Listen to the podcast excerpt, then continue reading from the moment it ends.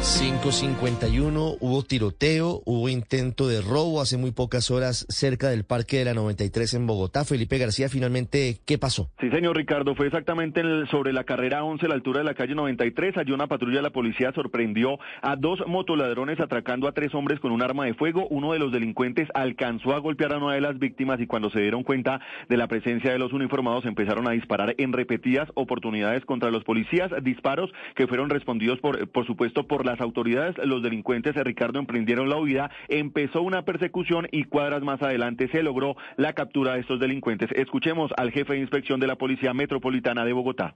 En la localidad de Chapinero se logra la captura de dos sujetos que están cometiendo un hurto a tres personas que se encontraban desplazando de ese lugar.